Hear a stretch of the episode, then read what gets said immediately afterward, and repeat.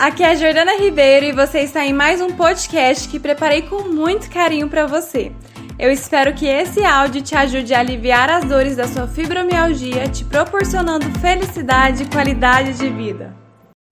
Respirar na dor, que é um termo que a gente usa no yoga, é você focar sua atenção nessa dor e perceber ela se desfazendo, ela se desmanchando.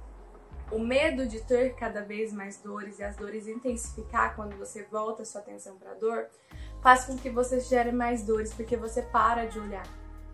Esse voltar sua atenção para a dor, eu não tô falando aqui para você viver em função da dor. De você ficar sempre ali em alerta, esperando a dor. Não é isso, não é nada disso. É você focar na dor, olhar e perceber que ela está ali presente com você respirar ali nela, até conversa com ela, né? Eu, Juliana, tá ficando doida conversar com a dor? Conversa com ela, ela faz parte do seu corpo, então entenda que função que ela tá ali para ir se desfazendo. Ah, pode ser que ela não suma completamente, mas ela vai diminuir a intensidade conforme você vai fazendo isso.